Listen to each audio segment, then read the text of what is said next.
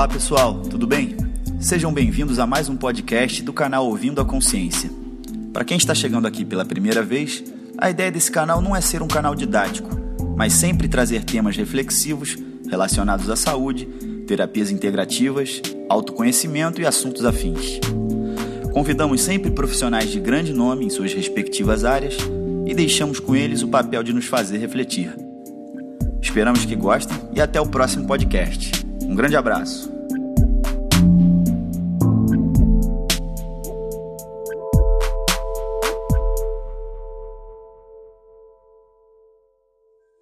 E aí pessoal, tudo bem?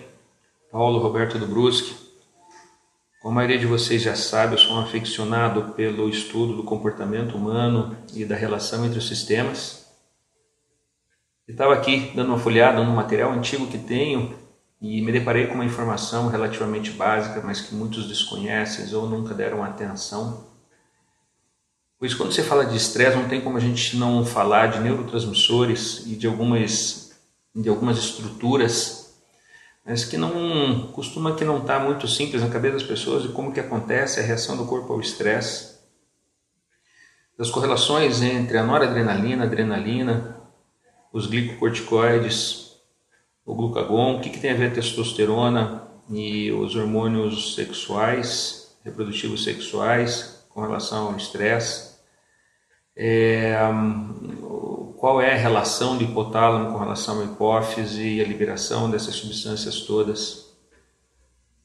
Então eu vou ler um trecho de um livro aqui que vai tentar fazer uma correlação dessas, dessas substâncias e estruturas todas que eu comentei. Espero que seja de proveito para vocês. Vamos lá. Quando o cérebro experimenta ou pensa em algo estressante, ativa componentes de resposta ao estresse através de uma via hormonal. Certas conexões entre o hipotálamo e a hipófise e as glândulas periféricas se ativam durante o estresse, porém existem outras que também se inibem.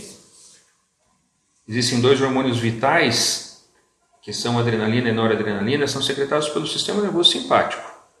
Porém, existe um outro, outra classe importante de hormônios de resposta estresse que se denomina glicocorticoides.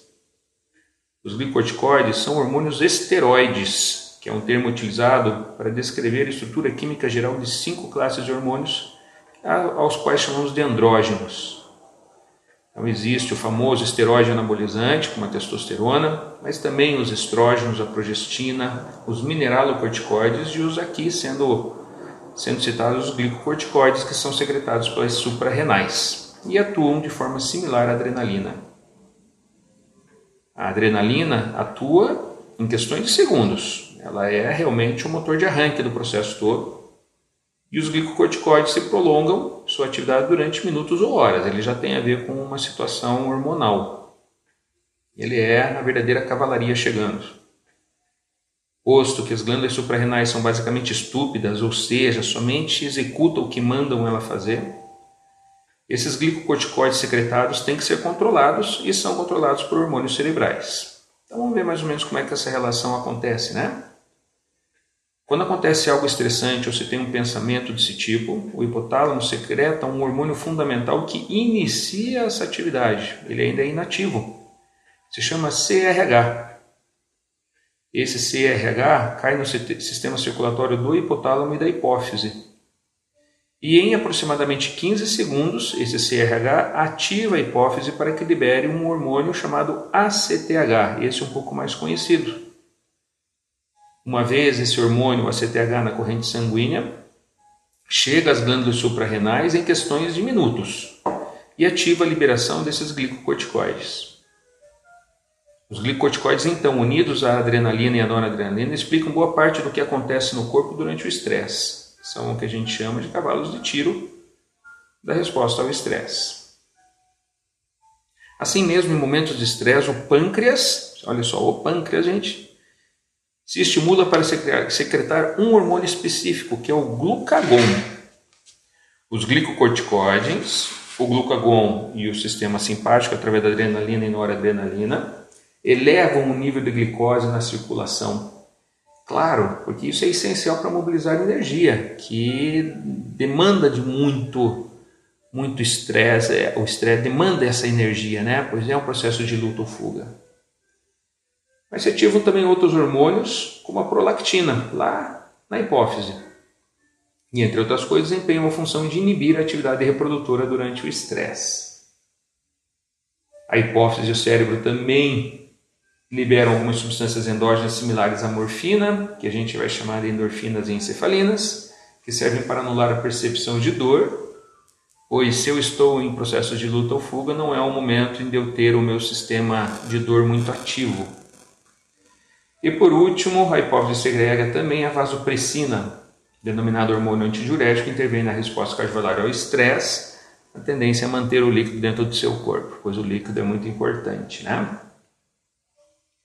Muito bem, do mesmo modo, algumas glândulas que ativam, se ativam em resposta ao estresse Outros sistemas hormonais se inibem, por exemplo, a secreção de diversos hormônios reprodutores, como os estrógenos, a progesterona e a testosterona. Os hormônios associados ao crescimento, como o hormônio de crescimento, também se inibe, igual que a secreção de insulina, hormônio pancreático que deve ordenar ao corpo que armazene energia para seu uso posterior. Nesse momento, não tem que manter energia para uso posterior, não. A gente está falando de uma questão de luta ou fuga, de sobrevivência rápida e aí está a beleza do corpo.